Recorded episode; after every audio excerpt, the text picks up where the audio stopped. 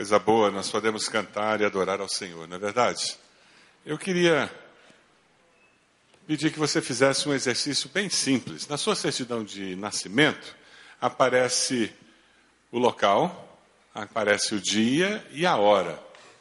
O local, o dia, eu tenho certeza que todos nós sabemos. Você sabe a hora do seu nascimento?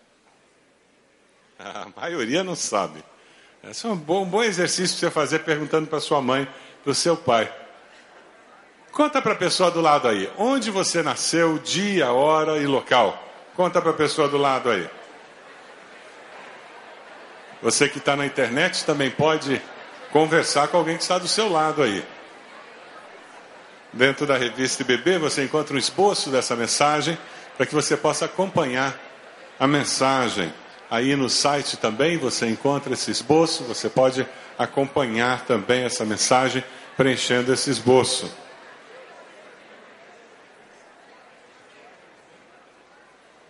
Na mensagem de hoje, nós vamos falar também sobre um outro nascimento, que não é o nascimento físico, esse que nós mencionamos agora, mas é o nascimento espiritual. A conversa de Nicodemos com Jesus fala sobre essa realidade, esse dia em que nós nascemos espiritualmente, que nós começamos a perceber a vida de uma forma diferente, porque o Espírito Santo de Deus faz com que surja uma nova vida em nós. Conta para a pessoa do lado aí, qual foi o dia, qual foi a hora, onde foi que você aceitou Jesus e se tornou uma nova criatura, você nasceu de novo.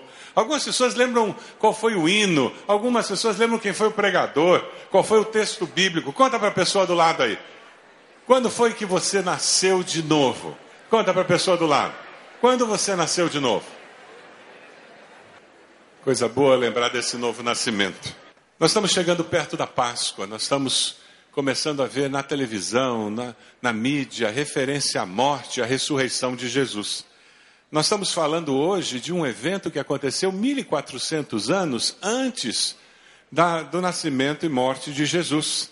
Esse evento que apareceu no filme, bem no começo do culto, quando Deus liberta o povo lá da escravidão do Egito, eles estão no deserto, depois de 40 anos, eles de novo apresentam sinais de rebeldia. Deus manda uma peste, serpentes do deserto se multiplicam de uma forma assustadora e elas começam a morder o povo. Aquele povo que reclamava agora se arrepende do seu pecado, pede perdão a Deus, pede a Moisés que interceda por eles. Moisés ora ao Senhor e Deus dá uma orientação muito simples: faça uma serpente de bronze, coloque aquela serpente numa haste de madeira, bem alto, para que todos possam ver. E aquele que for mordido pela serpente e olhar para a serpente de bronze será curado. Era uma tipologia do que ia acontecer na cruz do Calvário. Moisés segue as instruções, e todos aqueles que creram na palavra que Deus havia dado através de Moisés foram curados. Aqueles que não creram morreram com a picada daquelas serpentes. Vamos dar uma lida no texto? Vamos ler juntos, bem devagar, para que o texto possa falar ao nosso coração. Vamos lá? Partiram eles do Monte Or pelo caminho do Mar Vermelho, para contornarem a terra de Edom. Mas o povo ficou impaciente no caminho e falou contra Deus e contra Moisés, dizendo: Por que vocês nos tiraram do Egito para morrermos no deserto? Não há pão, não há água, e nós detestamos esta comida miserável. Então o Senhor enviou serpentes venenosas que morderam o povo, e muitos morreram. O povo foi a Moisés e disse: Pecamos quando falamos contra o Senhor e contra você. Ore pedindo ao Senhor que tire as serpentes do meio de nós. E Moisés orou pelo povo. E o Senhor disse a Moisés: Faça uma serpente e coloque-a no alto de um poste. Quem for mordido e olhar para ela, viverá. Moisés fez então uma serpente de bronze e a colocou num poste. Quando alguém era mordido por uma serpente e olhava para a serpente de bronze, permanecia vivo. Eles eram peregrinos naquele deserto, tentando chegar numa terra prometida e enfrentaram uma dificuldade. Você enfrenta dificuldades na sua vida? De vez em quando você tem a sensação que está num deserto e parece que não tem solução? Todos nós temos dias, semanas, meses e às vezes anos caminhando por um deserto e às vezes a desesperança toma conta do coração, não é verdade? E com que facilidade nós cometemos o mesmo pecado que o povo cometeu. Qual foi? Murmurar contra Deus. Pergunta a pessoa do lado aí: você tem facilidade para murmurar? Pergunta a pessoa do lado. Pergunta. Tem gente que tem mais facilidade, outros têm menos facilidade, mas cá entre nós, todos nós, mais dia menos dia, murmuramos contra Deus. Insatisfeitos, essa Dilma não tem jeito, é uma roubalheira. E vemos no noticiário, hoje em dia o Jornal Nacional é depressivo. Quem assiste o jornal é depressivo. Se abre, abre o jornal, a Gazeta, é de... só notícia ruim.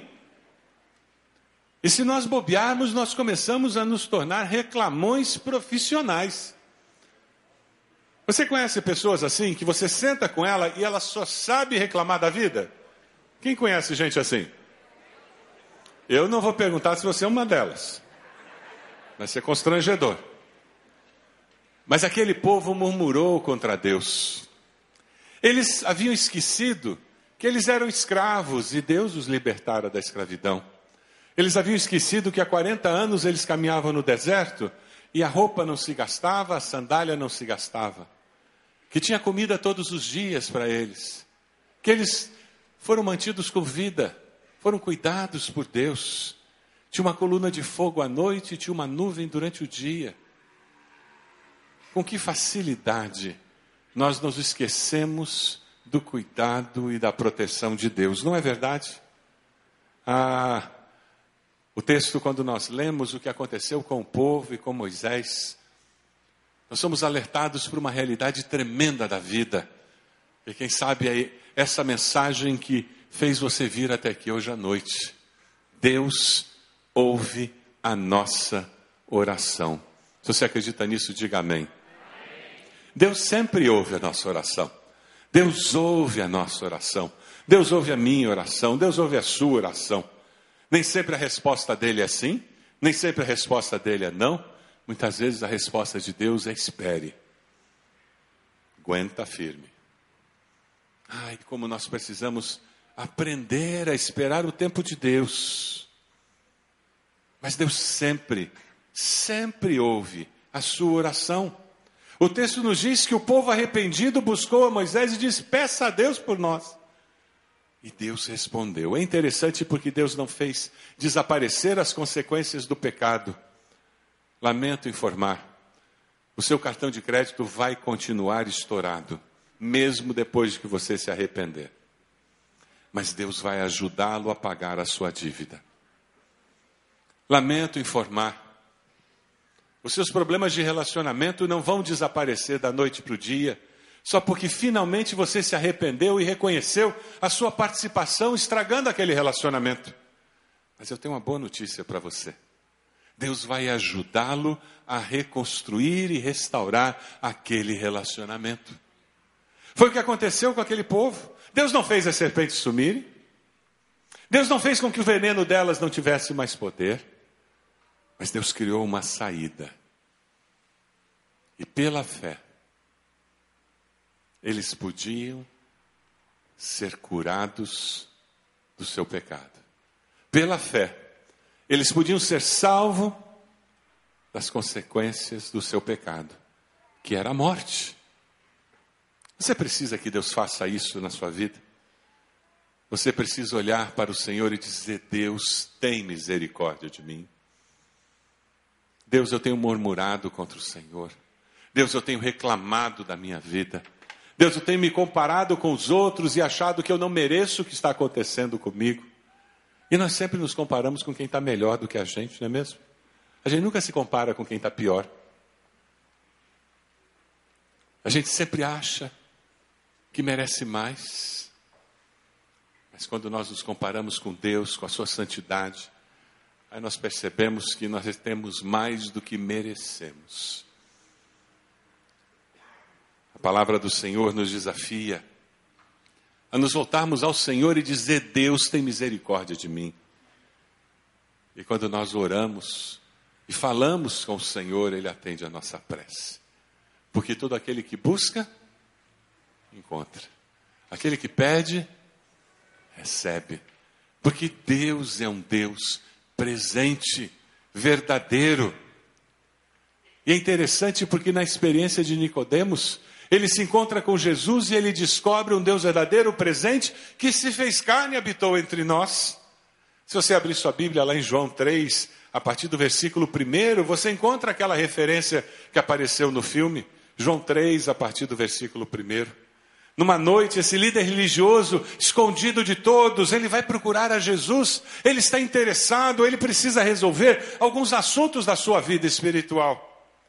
E esse fariseu chamado Nicodemos, que era autoridade entre os judeus, veio a Jesus e disse: Mestre, sabemos que ensinas da parte de Deus, pois ninguém pode realizar os sinais milagrosos que estás fazendo se Deus não estiver com ele. E Jesus disse: Digo a verdade, ninguém pode ver o reino de Deus se não nascer de novo. E perguntou Nicodemos: Como alguém pode nascer sendo velho? É claro que não pode entrar pela segunda vez no ventre da sua mãe e renascer. Respondeu Jesus: Digo a verdade, ninguém pode entrar no reino de Deus se não nascer da água e do espírito. O que nasce da carne é carne, o que nasce do espírito é espírito. E o texto continua, Jesus conversando com ele, dizendo Nicodemos: você precisa entender que existe uma realidade maior que transcende a realidade que você está enxergando. E no versículo 14, o Senhor continua dizendo: vamos ler juntos? Da mesma forma como Moisés levantou a serpente no deserto, assim também é necessário que o filho do homem seja levantado, para que todo que nele crer tenha a vida eterna. Porque Deus tanto amou o mundo que deu o seu Filho unigênito, para que todo o que nele crer não pereça, mas tenha a vida eterna. Pois Deus enviou seu Filho ao mundo, não para condenar o mundo, mas para que este fosse salvo por meio dele. Aquele homem cheio de perguntas vem falar com o Senhor. E é interessante porque ele vem falar com o Senhor e a dúvida dele tem a ver com vida eterna. O que vai acontecer comigo? O que vai acontecer com você quando esta vida acabar? Para onde você vai? Qual é a certeza que você carrega no seu coração? Muitos têm dúvidas. Muitos acham que vão se encontrar com Deus e uma balança vai ser colocada diante deles e Deus vai colocar o que eu fiz de bom, o que eu fiz de ruim e dependendo de para onde o prato pender, eu entro para o céu ou não. Alguns dizem não, não vai ser bem assim. Eu acho que eu vou chegar lá e eu vou ter que ficar pagando uma conta extra durante algum tempo, porque certamente eu não vou ser bom o suficiente para merecer entrar no céu.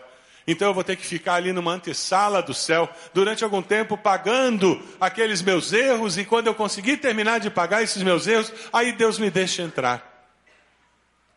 Outros já são partidários do espírito brasileiro de que tudo termina em pizza. Acham que o céu vai ser assim também.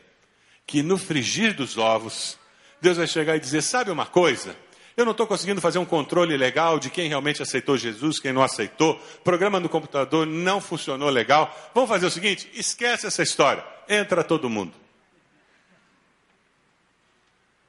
Não é o que a Bíblia nos diz. A Bíblia nos fala que o salário do pecado é a morte. Salário você recebe como consequência de ter trabalhado. Se você não vai ao trabalho, o que vai acontecer no final do mês? não vai receber salário e provavelmente vai ser mandado embora. Salário do pecado é a morte. Ora, todos nós somos pecadores. Todos nós já contamos uma mentira. Todos nós já desejamos mal para alguém no coração em algum momento. Todos nós já invejamos alguma coisa ou alguém. Todos nós já tivemos um mau pensamento. Todos nós já tivemos algum pensamento de lascívia no nosso, na nossa mente. Pelo menos em pensamento e intenção nós já pecamos, se não em ação. É por isso que a Bíblia diz que todos pecaram e precisam da graça, da misericórdia, do perdão de Deus. Por isso que Jesus veio ao mundo. E a Bíblia nos diz que o salário do pecado é a morte. Mas felizmente a palavra não termina aí. Ela diz que o salário do pecado é a morte, mas o presente de Deus é vida eterna em Cristo Jesus. Porque Deus sabe da nossa impossibilidade de conseguir ser bom o suficiente para merecer o céu. Deus enviou o seu filho para morrer na cruz, no nosso lugar. Para que ele, substituindo o castigo que nós merecíamos, abrisse a possibilidade de nós irmos para a eternidade com ele. Assim como aqueles israelitas no deserto olhavam para aquela haste de madeira com aquela cobra de bronze e eles eram salvos por orar, olhar e confiar no que Deus havia falado. Eu e você, hoje, deste lado da cruz de Cristo, deste lado da história, olhamos para a cruz de Cristo e reconhecemos que foi Ele que morreu na cruz no nosso lugar e a palavra disse: com a tua boca confessares a Jesus como Senhor, e no coração creres que Deus o levantou dos mortos, serás salvo. Você já confessou Jesus como Senhor e Salvador da sua vida? Você já se arrependeu dos seus pecados? Eu e você hoje podemos, pela fé, olhar para a cruz e receber o perdão dos nossos pecados e a garantia de vida eterna. É tempo de Páscoa. Páscoa não tem nada a ver com coelhinho. Páscoa não tem nada a ver com ovo. Embora ovo de chocolate seja gostoso e coelhinho de chocolate seja muito gostoso. Mas o coelhinho é um intruso na Páscoa. O ovo é um intruso. Páscoa está vinculada à cruz, a morte. Páscoa está vinculada a túmulo vazio, a ressurreição. Páscoa é morte e ressurreição do Filho de Deus. É para a cruz que nós temos que olhar nessa Páscoa. É para o túmulo vazio que nós temos que olhar nessa Páscoa. Numa sociedade que se esquece de Deus, as perguntas que ficam no ar são para onde nós podemos olhar quando precisamos de ajuda. Para onde nós olhamos quando queremos curar o mal dessa sociedade que está simplesmente se desintegrando. Para onde olhamos buscando ajuda para as famílias que mal conseguem sobreviver. Para onde eu olho quando meu coração está se desfazendo de tanta tristeza, amargura e ressentimento. Para onde eu olho quando a desesperança tomou conta da minha vida nós temos na cruz de Cristo o lugar para onde nós podemos olhar e encontrar o perdão dos nossos pecados. Jesus mesmo disse: do modo por que Moisés levantou a serpente no deserto, assim importa que o filho do homem seja levantado, para que todo que nele crê tenha a vida eterna. Pessoas não conseguem olhar para a cruz de Cristo. Ah, elas tem tanta coisa que elas colocam entre elas e a cruz de Cristo. Tantas coisas que as impedem de perceber o amor de Deus. Tantas coisas se colocam entre as pessoas e a cruz de Cristo. Quem sabe hoje você não tem conseguido enxergar o amor de Deus revelado na cruz de Cristo, porque você tem permitido que muitas coisas o impeçam de olhar para Jesus. Algumas pessoas não conseguem enxergar a cruz de Cristo e a cura que advém dela, porque o Deus espelho toma conta da sua existência. Elas estão tão focadas na vaidade, na vida exterior, na aparência, no que elas precisam aparentar e, e sentir que são, que elas não conseguem olhar o seu interior. O sucesso é a imagem que elas projetam, o que as pessoas conseguem ver. Ah, elas não veem a cruz de Cristo. Outras pessoas não conseguem olhar para Jesus, para a sua cruz, porque os deuses virtuais estão tomando conta da sua existência. Elas só conseguem olhar para o Facebook, para o notebook, para o tablet, para as redes sociais, para aqueles amigos que na realidade nunca foram encontrados pessoalmente e nunca lhe darão um abraço real. vivem uma vida virtual, uma vida de ilusão que não satisfaz a essência do ser.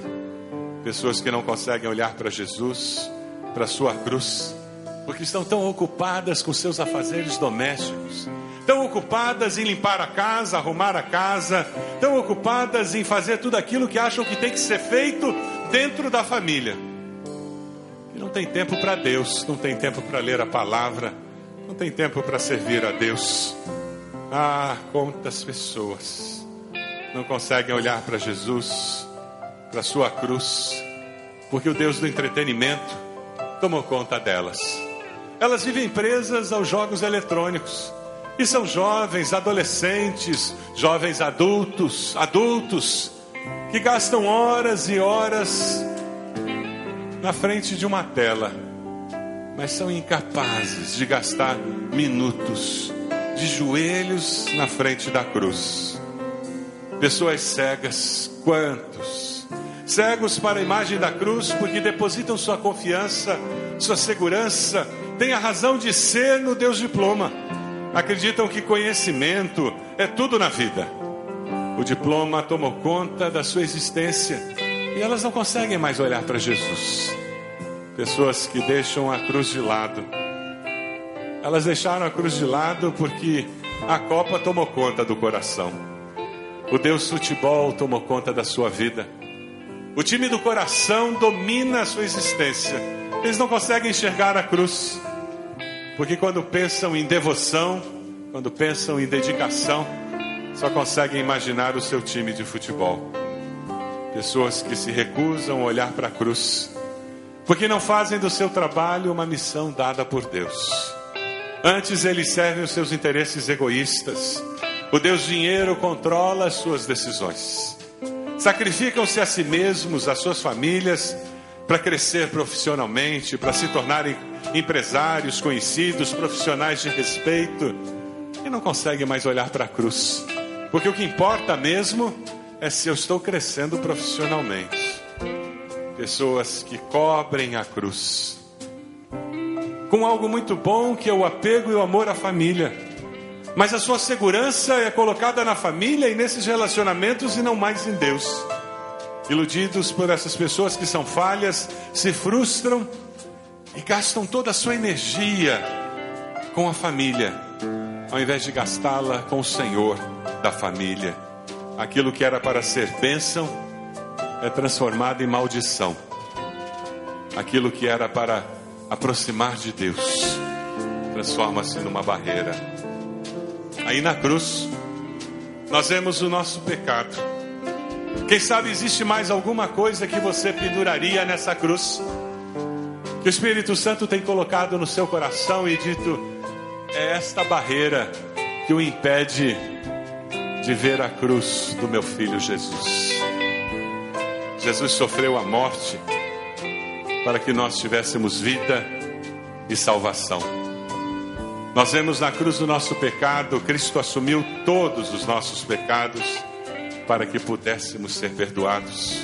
O amor de Deus é tão grande que ele nos deu o seu próprio filho a cruz é o sinal da vida e da salvação. Antes, um sinal de maldição para nós que cremos em Cristo, é transformado em sinal de esperança, de perdão, de vida eterna. Olhe para a cruz, é de lá que você receberá o socorro de Deus. O apóstolo Paulo, em Filipenses, nos diz: seja a atitude de vocês a mesma de Cristo Jesus, que, embora sendo Deus, não considerou que o ser igual a Deus era algo a que devia apegar-se, mas esvaziou-se a si mesmo, vindo a ser servo, tornando-se semelhante aos homens, e sendo encontrado em forma humana, humilhou-se a si mesmo e foi obediente até a morte e morte de cruz. Na cruz, na cruz de Cristo. Ele, Jesus, se faz filho do homem para que eu e você sejamos feitos filho de Deus. Na cruz de Cristo. Ele se faz pecado para que eu e você sejamos feitos justiça de Deus. Ele se faz maldição para que eu e você desfrutemos da sua bênção. Ele foi oprimido para que eu e você recebamos paz. Ele se fez pobre para suprir a minha e a sua necessidade. Ele morreu a minha morte, a sua morte, para que eu e você possamos viver a sua vida. Cristo Jesus morreu na cruz para dar vida a você.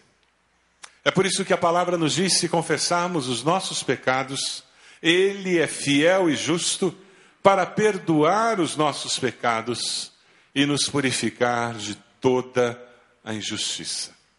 A decisão de crer é individual. Pai não pode tomar por filho, filho não pode tomar por mãe, amigo não toma por, por amigo, amiga não toma por amiga, cada um de nós responderá pelos seus próprios pecados diante de Deus. Assim como aquele menino Benjamim encorajou sua mãe a olhar para aquela haste onde estava aquela serpente de bronze e ela foi curada. Eu quero encorajá-lo a olhar para a cruz, de onde emana o perdão e a salvação em Cristo Jesus. Cristo Jesus foi levantado para que eu e você encontrássemos vida, perdão, vida eterna. Eu quero desafiar você a olhar para a cruz. Eu quero desafiar você a olhar para a cruz onde os seus pecados estão cravados. Eu quero desafiar você a olhar para a cruz e colocar cada um dos seus pecados aos pés da cruz, pedindo o perdão do Senhor.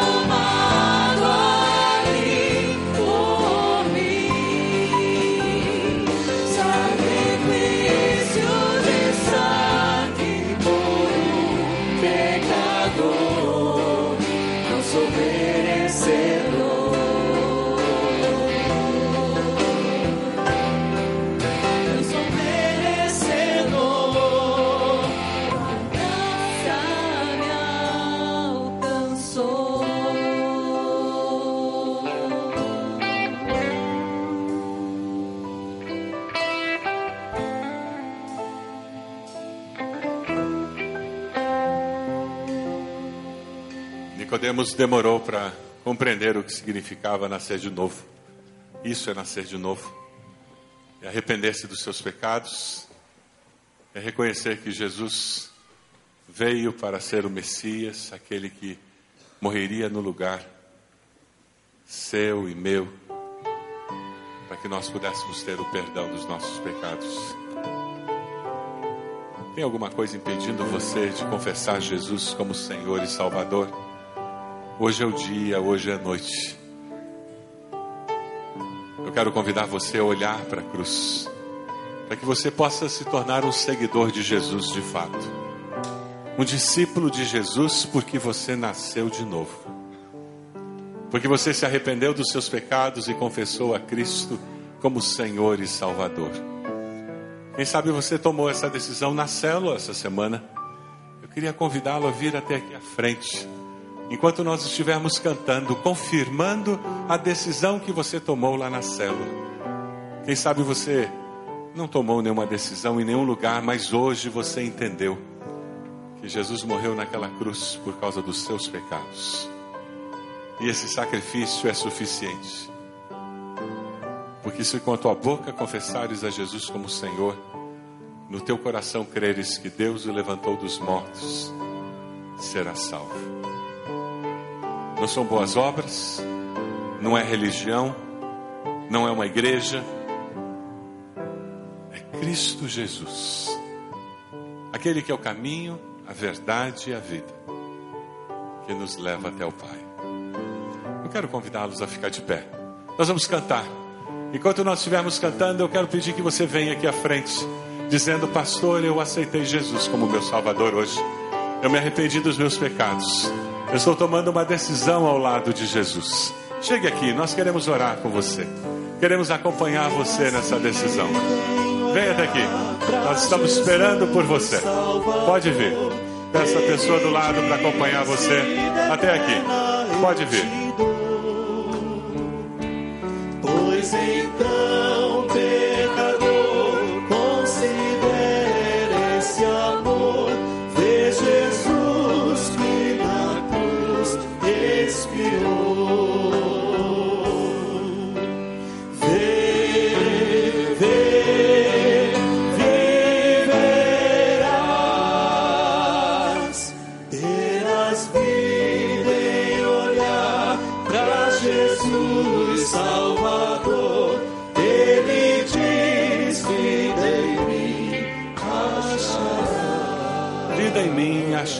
Essa mensagem.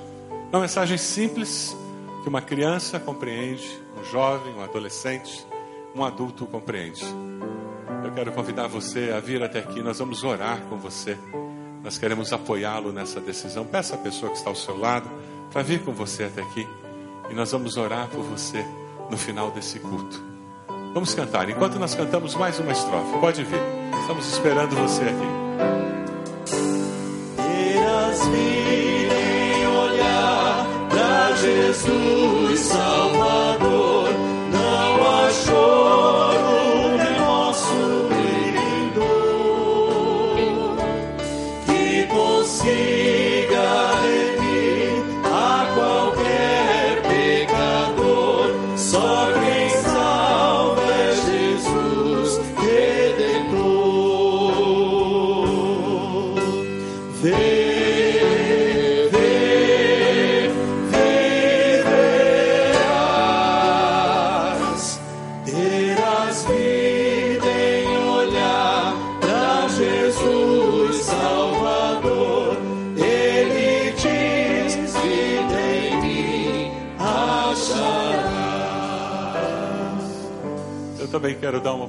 Oportunidade a você que já conhece a Jesus como Salvador, você que já tomou uma decisão um dia e ao ver a cena que foi representada pelo grupo de teatro, você percebeu que tem algum pecado que o está impedindo de viver plenamente a vida cristã, que o está impedindo de viver plenamente a cruz de Cristo com todo o seu poder agindo na sua vida. Enquanto nós estivermos cantando, eu vou convidar você a vir à frente e nós vamos orar por você, abençoando você para que você possa de uma forma plena, experimentar o poder libertador da cruz de Cristo na sua vida. Vamos cantar, enquanto nós cantamos, pode vir. Terás vida em olhar para Jesus Salvador, o castigo por ti já sofreu.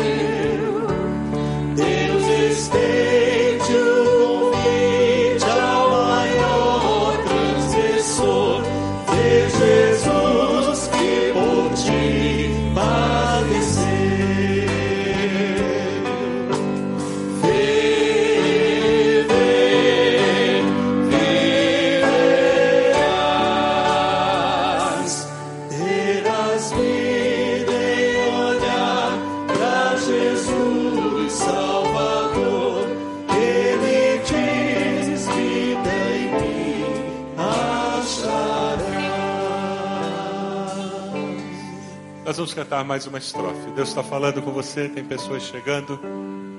Pode chegar. Tempo seu com o Senhor, tempo de consagração, tempo de santificação, tempo de dedicação ao Senhor. Enquanto nós cantamos, pode vir.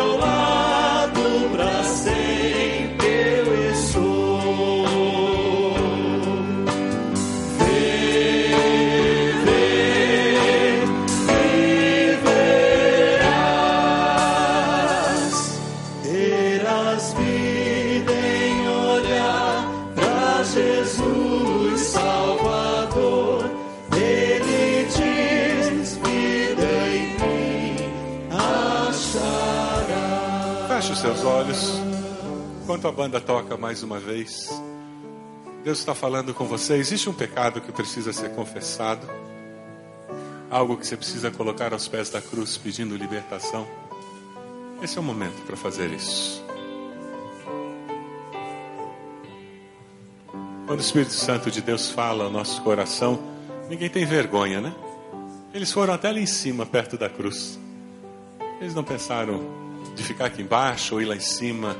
Quando Deus está falando, essas coisas são secundárias. Deus está falando com você. Existe a necessidade de colocar alguma área da sua vida diante do Senhor, pedindo que Deus esteja agindo. Eu queria terminar esse culto com um momento de intercessão também. E daí eu vou pedir para você ficar aqui embaixo. Você gostaria de vir até aqui à frente intercedendo por alguém que você sabe que não está conseguindo enxergar a cruz. Tem tanta, tanto lixo, tanta coisa deste mundo, desta vida, tapando a cruz, que esta pessoa não consegue enxergar a cruz de Cristo, o poder de Deus para dar vitória sobre o pecado. E eu vou convidar você para vir até aqui à frente, aqui embaixo. Você vai ficar aqui embaixo. Se há alguma coisa pessoal na sua vida, você pode subir. Mas se você vai interceder por alguém, fica aqui embaixo.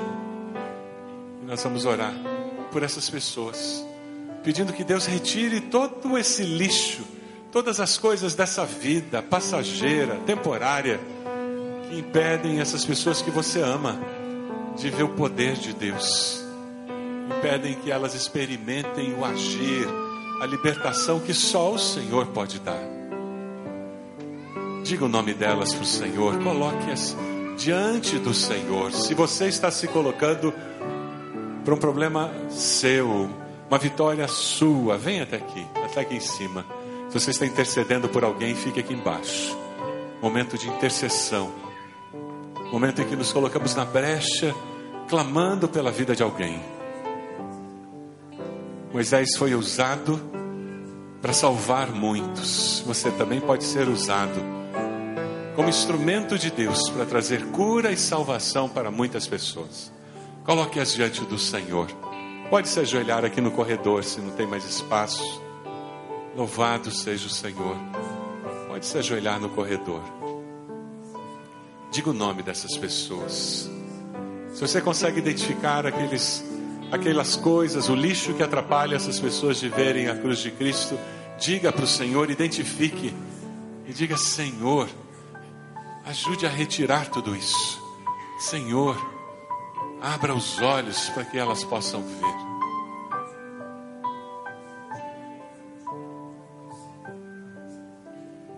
Ó oh Deus, nós somos teu povo, Senhor. Somos chamados pelo teu nome, porque fomos lavados pelo sangue de Jesus, perdoados pelo poder da cruz de Cristo. Ó Deus, eu me uno a esses que estão aqui à frente, nos corredores, irmãos queridos, irmãs queridas que de joelhos clamam por pessoas que têm sido impedidas de ver a cruz de Cristo. Não têm experimentado o poder libertador da cruz nas suas vidas os cuidados deste mundo têm sufocado o poder do teu evangelho nas suas vidas. Pessoas que têm perdido o privilégio de serem libertos do poder do pecado, de ver o poder do Senhor agindo, transformando as situações. Deus querido, em nome de Jesus, nós os colocamos no teu altar, Senhor, nessa noite. Eles estão dizendo o nome de cada uma dessas pessoas. Ó Deus, nós estamos nos colocando nas tuas mãos, à tua disposição, para sermos instrumentos como Moisés foi. Ó Deus, nos dê sabedoria, discernimento, use nossas palavras e use o nosso silêncio, use nossas ações. Ó Deus, abençoa cada um desses irmãos queridos e dê-lhes alegria de ver o poder da cruz nessa Páscoa sendo manifesta, Senhor. Eu oro por esses que estão vindo, trazendo as suas lutas, as suas dificuldades e colocando aos pés da cruz, em nome de Jesus. Louvado seja o teu nome, porque o teu Santo Espírito nos convence do pecado, da justiça e do juízo, e nós vivemos com essa segurança, Senhor. Nós pedimos que o Senhor esteja confirmando essa obra de transformação em nossos corações. Ó Deus, nós queremos ser transformados à imagem do Teu Filho Jesus. Queremos viver a vida de Cristo. Queremos, ó Deus, que a Tua palavra se torne verdadeira em nós e que nós possamos dizer que não mais eu vivo, mas Cristo vive em mim. Ó Deus, nós cremos no poder da cruz para nos libertar do pecado Recebe, Senhor. Recebe a nossa adoração. O nosso reconhecimento de que só o Senhor é Deus. Louvado seja o teu nome. Louvado seja o Senhor. Em nome de Jesus. Amém, Senhor. Amém. Dê um abraço na pessoa do lado, dê uma palavra de encorajamento, em nome de Jesus. A palavra de vitória, em nome de Jesus.